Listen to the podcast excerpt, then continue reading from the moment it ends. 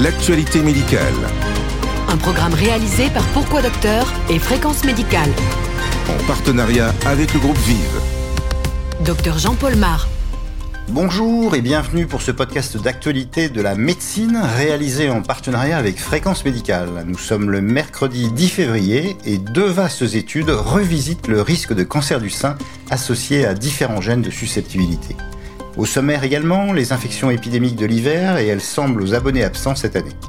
Progestatif et risque de méningiome, les données de l'enquête nationale française révèlent que le risque associé à la prise d'acétate de cyprotérone est fortement dose dépendant polyarthrite rhumatoïde, un tiers du risque de développer cette maladie auto-immune serait attribuable à trois facteurs de risque liés au mode de vie. Enfin, accident ischémique transitoire, deux études récentes démontrent le fort surrisque de survenue d'un AVC ultérieur, mais ce risque baisse depuis 20 ans avec la prévention secondaire. Vive Les podcasts santé. Cancer du sein tout d'abord, avec les résultats de deux grandes études qui ont analysé les associations entre une trentaine de gènes de susceptibilité et le risque de cancer du sein. Nous sommes avec le professeur Gilles Freyer. Bonjour, vous êtes chef de service d'oncologie médicale aux hospices civils de Lyon et spécialiste du cancer du sein. Pouvez-vous nous rappeler ce que l'on savait de l'impact des mutations génétiques sur le risque de cancer du sein? Alors on sait que les gènes de prédisposition euh, au cancer du sein et euh, au cancer de l'ovaire et puis à certains autres cancers de façon un peu plus rare que sont euh, BRCA1 et BRCA2 sont des gènes qui ont été découverts on va dire dans les années 90 et au sortir des années 2000 on va dire aux alentours de, de 2010-2015 finalement nous cancérologues nous vivions avec des idées relativement simples qui étaient que la présence d'une mutation constitutionnelle transmissible donc de manière euh, autosomique dominante euh, sur un de ces gènes était associé à un risque très élevé euh, de cancer du sein sur l'ensemble de l'existence, on va dire entre 18 et, 80 ans, qui était probablement quelque part entre 60 et, 80% plus réduite en ce qui concerne BRCA2, et que par ailleurs on avait un risque aussi très significatif, bien que moins important, de faire par exemple un cancer de l'ovaire, et ces deux maladies pouvaient bénéficier notamment de techniques de chirurgie euh, prophylactique, euh, chirurgie prophylactique mammaire euh, dès le, dès le, début de l'âge adulte. Et chirurgie prophylactique par annexectomie bilatérale une fois que la femme avait eu des enfants, c'est-à-dire on va dire par exemple au-delà de, de 40 ans, ceci ayant été d'ailleurs illustré par un très célèbre article du Times il y a quelques années consacré à l'actrice Angelina Jolie, porteuse d'une mutation de BRCA, qui n'avait pas été malade et qui avait recouru à cette chirurgie prophylactique. Donc des idées simples, des solutions certes complexes pour les patientes, mais relativement simples à exposer. Et puis on s'est rendu compte en fait que euh, ces gènes qui étaient reliés en réalité à la problématique de la réparation euh, des lésions euh, de l'ADN n'étaient pas les seuls à être impliqués dans ces mécanismes de réparation. Et il y a en réalité probablement entre 25 et 35 gènes candidats qui interviennent à des degrés divers donc dans la réparation de l'ADN et qui sont candidats finalement à être examinés dans leur capacité de, prédire aussi un certain risque familial. Pourquoi? Parce qu'on se rend compte que BRCA euh, ne suffit pas à expliquer euh, beaucoup de situations finalement de famille, on va dire, euh, à cancer du sein. Jusque-là, on parlait d'hérédité polygénique et maintenant, on en sait effectivement un peu plus. En quoi consistent les deux grandes études qui viennent d'être publiées dans le New England Journal of Medicine et vont-elles changer la donne? Voilà, on a effectivement euh, deux grandes études. Alors, il y a une étude internationale qui est euh, euh, publiée par nos amis britanniques et qui porte sur 113 000 femmes de, de 25 pays, et puis une étude un peu plus réduite qui est une étude sur 64 000 femmes exclusivement provenant des États-Unis.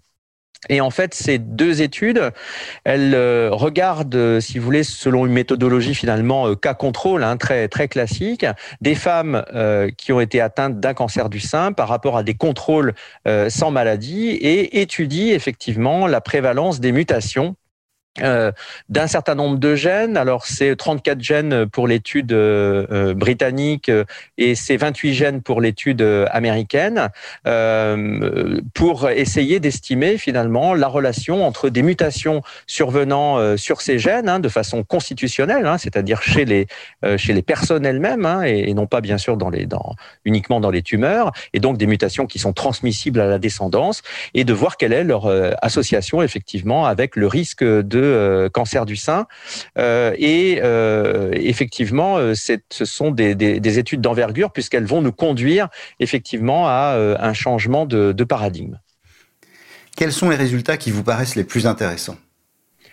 Ce qui ressort finalement dans, les deux études, c'est qu'il y a huit gènes qui, lorsqu'ils sont constitutionnellement mutés, euh, sont associés effectivement euh, au risque de cancer du sein et ceci est confirmé dans les deux études. Et ces huit gènes, sans surprise, on trouve BRCA1, BRCA2. Euh, on trouve aussi un gène dont on sait déjà depuis un certain temps qu'il est fortement associé au risque, qui est PAL-B2. Et puis il y a des gènes dont le, le, niveau d'association est moins évident, mais apparaît dans les deux études, notamment BARD1, RAD51C, RAD51D, ATM et CHEK2. Donc ce sont au total les huit gènes qui montrent effectivement euh, un niveau d'association euh, significatif euh, dans, dans ces, ces deux études. Huit gènes ont donc une influence sur la trentaine de gènes testés initialement, mais est-ce qu'ils ont la même valeur prédictive que par exemple le BRCA, en particulier dans la perspective d'une chirurgie prophylactique? On se rend compte effectivement, et, ça c'est un point euh, très important, c'est que le niveau d'association entre euh, les mutations de BRCA1, BRCA2 et PALB2 sont des niveaux très élevés, c'est-à-dire qu'ils sont associés à des niveaux de risque euh, qui sont euh, très élevés, euh, le, risque étant multiplié par 5 ou 10, si vous voulez, par rapport à la population des personnes qui ne sont pas porteuses de ces mutations. Tandis que les mutations de CHEK2 et ATM, certes, sont significatives, mais sont associées à un risque de cancer du sein qui est seulement, si j'ose dire, multiplié par un facteur de l'ordre de 2,1 à 2,5.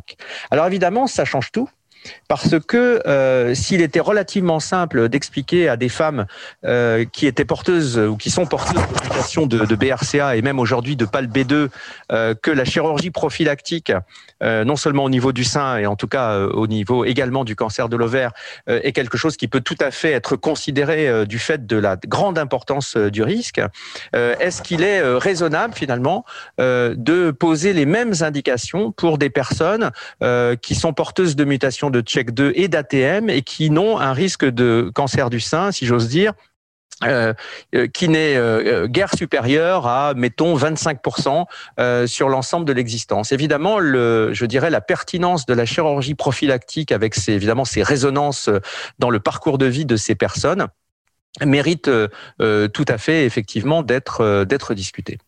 Qu'est-ce que cela va changer dans le cadre des consultations d'oncogénétique et de la surveillance des femmes à risque? Alors effectivement, euh, les, modalités vont varier parce qu'au fond, euh, il y a des alternatives crédibles euh, lorsque le niveau de risque est certes plus élevé que dans la population normale, mais pas si élevé, hein, donc avec ATM et, et check 2. D'abord, il y a éventuellement ce qu'on appelle l'hormonoprévention. Hein. On sait bien que euh, des molécules anti-hormonales comme le tamoxifène, le raloxifène ou les, inhibiteurs de l'aromatase ont déjà montré dans des populations de patientes euh, qui étaient à euh, risque élevé de cancer du sein et d'ailleurs pas nécessairement des risques liés à des prédispositions génétiques, hein, d'ailleurs, mais des risques parfois même nettement plus faibles. Eh bien, dans ces populations, il y a incontestablement un bénéfice à proposer ces agents anti-hormonaux. Aujourd'hui, ces agents ne sont pas prescrits dans ce cadre-là en France, compte tenu de leurs potentiels effets secondaires et, du risque d'ailleurs d'observance assez faible en raison de ces effets secondaires, mais c'est quand même éventuellement une alternative à considérer. La deuxième alternative à la chirurgie prophylactique, c'est évidemment la surveillance. Euh, on, euh, que vaut à ce moment-là euh, une surveillance très resserrée, notamment la réalisation d'IRM euh, annuellement chez ces patientes. Probablement que cette surveillance a un intérêt, même si à ce jour nous n'avons pas d'études permettant d'indiquer clairement qu'elle permet de réduire la mortalité par rapport évidemment à une chirurgie à une chirurgie radicale. Donc évidemment, tout cela va beaucoup compliquer les conseils qui peuvent être donnés aux patientes porteuses de ces différentes mutations. ce d'autant d'ailleurs que les, certaines de ces mutations, on le savait déjà pour BRCA1, BRCA2, sont associées à des risques de faire d'autres types de tumeurs.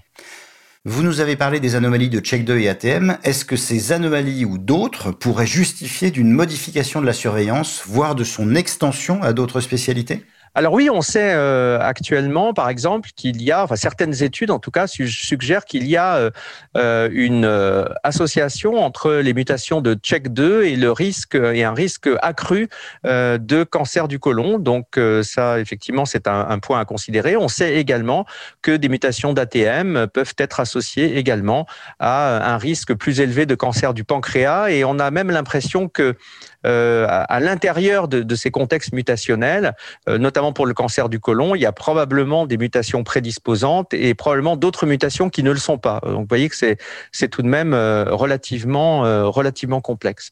Et puis il y a effectivement une un point intéressant, euh, effectivement, à, à souligner, c'est que si on prend l'exemple euh, des mutations du gène ATM, lorsque cette mutation est présente à l'état euh, hétérozygote, effectivement, on a vu qu'elle va être associée à un risque augmenté de cancer du sein et peut-être un risque augmenté de cancer du pancréas.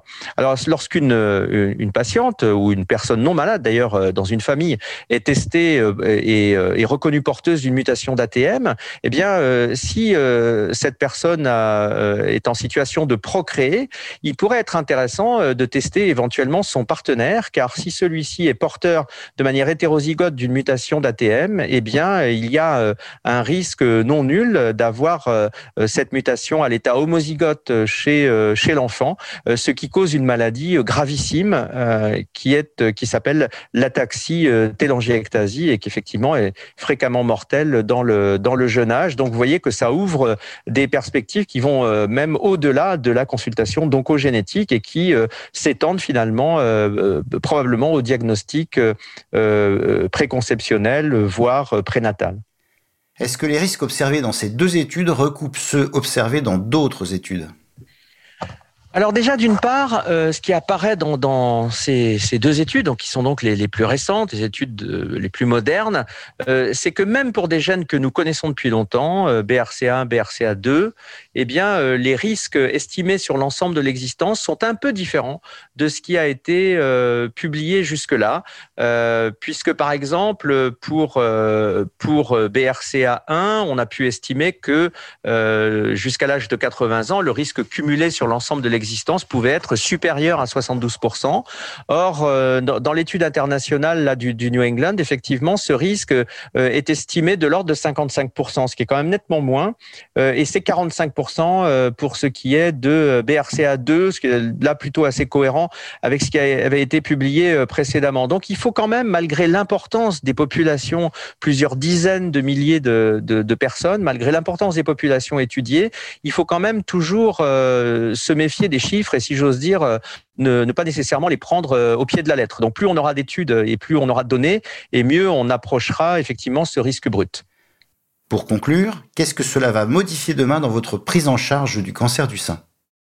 Aujourd'hui, nous avons euh, une nouvelle catégorie de, médicaments qui s'appelle les inhibiteurs de PARP, donc qui sont des molécules qui vont perturber un, un mécanisme particulier de la réparation de l'ADN euh, au niveau des cellules cancéreuses et qui évidemment vont avoir euh, une efficacité toute particulière sur des cellules tumorales qui sont elles-mêmes déjà porteuses finalement euh, de mutations portant sur les gènes de la réparation de l'ADN. Alors on, on, savait déjà que ces médicaments euh, marchaient très bien euh, dans le cancer de l'ovaire chez des patientes qui étaient elles-mêmes porteuses d'une mutation constitutionnelle des gènes BRCA. Mais aujourd'hui, les, études les plus récentes montrent qu'il faut aller bien au-delà et que les mutations que l'on peut rechercher à l'intérieur de la tumeur vont bien au-delà des seules mutations de BRCA et réalisent effectivement ce qu'on appelle le, le sous-type HRD, hein, c'est-à-dire des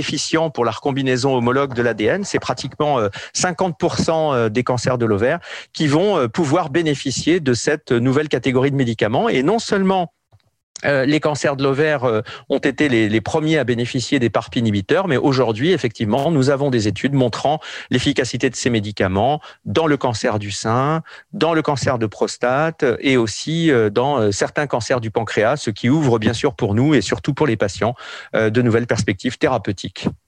Merci Gilles Freyer. Les podcasts santé. Tout ce qu'il faut savoir de l'actualité médicale en partenariat avec le groupe Vive. Les infections de l'hiver maintenant, avec des chiffres de début février qui montrent une quasi-absence des épidémies de gastroentérite et de grippe à ce stade en France. Le docteur Benjamin Wiplos, infectiologue au CHU Kremlin-Bicêtre, apporte son regard d'infectiologue sur ces données. Bonjour Benjamin Wiplos. Les données épidémiologiques françaises n'objectivent pas d'épidémie de grippe cette année. Est-ce que c'est vrai et pourquoi? Effectivement, on observe sur les chiffres de Santé publique France une euh, incidence de gastroentérite et de grippe quasiment égale à zéro. On peut tirer plusieurs enseignements. Le premier à propos de la grippe, c'est que c'est une maladie qui circule de la Chine vers la France. On a l'impression que le fait d'avoir fermé les frontières probablement contribué à l'absence d'importation du virus de la grippe en Europe et ceci, doublé par les mesures sanitaires euh, de distanciation sociale, a certainement permis d'éviter une épidémie de grippe cette année. Il faut aussi rajouter que beaucoup de gens se sont vaccinés, ce qui a été un record par rapport aux vaccinations antigrippales habituelles, et qu'on peut espérer que ce sont euh, l'association de ces trois mesures qui ont permis euh, de ne pas avoir d'épidémie de grippe en 2020-2021. Et qu'en est-il pour une autre grande épidémie de l'hiver, la gastroentérite? Pour euh, les virus de la gastroentérite, c'est peut-être un petit peu moins clair, mais on sait que ce sont des virus qui se transmettent principalement par voie aérienne et surtout par euh, contact. Et l'utilisation massive de gel hydroalcoolique en population générale a certainement euh, bénéficié aussi à la diminution de ces épidémies. On n'est cependant pas à l'abri d'une épidémie de gastroentérite qui pourrait survenir un peu plus tard pendant le printemps. C'est donc une année blanche pour la grippe et la majorité de la population n'a donc pas été exposée au virus cette année. Est-ce que cela risque de modifier le profil de l'épidémie de l'année prochaine? Le fait que la grippe n'ait pas circulé à ce jour en Europe, effectivement, euh, pourrait avoir comme conséquence que euh, y a une année blanche et que les virus qui vont circuler euh, l'année prochaine seront peut-être très différents de ceux qui ont circulé l'année 2019-2020 et pourraient rendre la population plus vulnérable avec des virus euh, différents. Mais ce ne sont que des, prévisions qui n'engagent que ceux qui les font. En tout cas, euh, cela nous laisse penser que quand on utilise vraiment les mesures barrières et la vaccination, on arrive à éradiquer une épidémie de grippe, ce qui est une, très très bonne nouvelle euh, d'un point de vue épidémique. Tout cela doit-il être un encouragement à renforcer l'application des mesures barrières lors des prochaines épidémies de grippe, maintenant que la population y a été sensibilisée?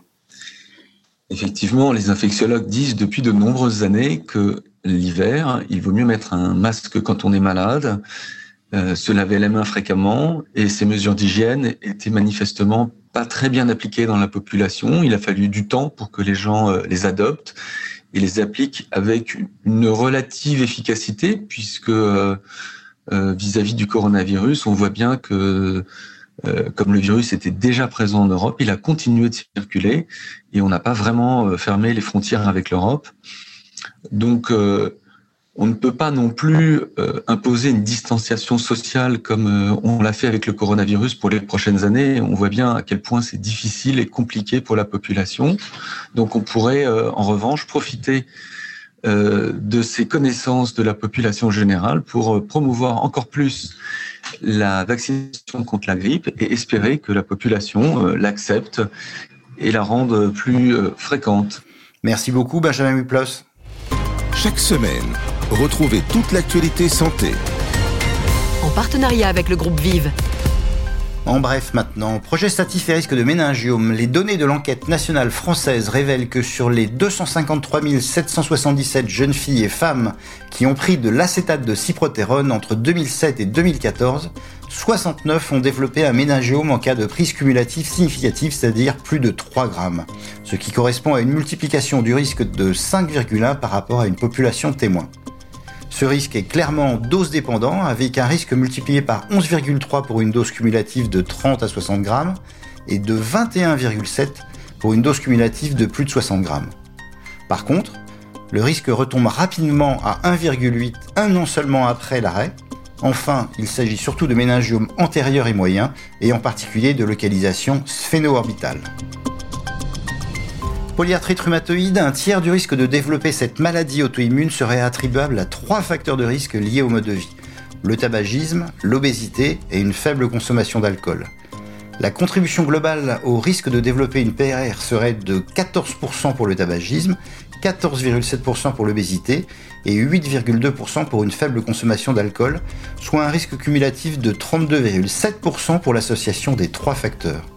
Un bon moyen de se souvenir qu'à côté du traitement médicamenteux de la maladie, il ne faut pas négliger l'arrêt du tabac et une correction des anomalies diététiques sous peine d'un échec au moins partiel au traitement. Enfin, dans deux études récentes sur le pronostic des accidents ischémiques transitoires, il apparaît que globalement, un AIT multiplie par 4,37 le risque de survenue ultérieure d'un AVC et que ce risque est maximal dans les 7 jours qui suivent l'AIT, avec 21,7% des AVC survenant pendant cette période et 30,9% dans les 30 jours. Par contre, il faut se souvenir que près de 48% des AVC surviennent aussi au-delà d'un an après un AIT. La bonne nouvelle, c'est que le risque d'AVC après un AIT a été réduit de 68% au cours des 20 dernières années avec les progrès de la prévention secondaire. Donc en cas de troubles visuels ou de la parole atypique, n'hésitez pas à demander les explorations nécessaires, ça vaut le coup. L'actualité médicale. Un podcast animé par le docteur Jean-Paul Mar. Ce podcast est terminé, je vous donne rendez-vous dans deux semaines pour ce point bimensuel de l'actualité médicale au temps de la Covid. Et vous retrouverez vendredi le docteur Jean-François Lemoine pour sa vision de l'actualité santé. Le journal. Tout ce qu'il faut savoir de l'actualité médicale. Un podcast produit par Pourquoi Docteur et Fréquence Médicale.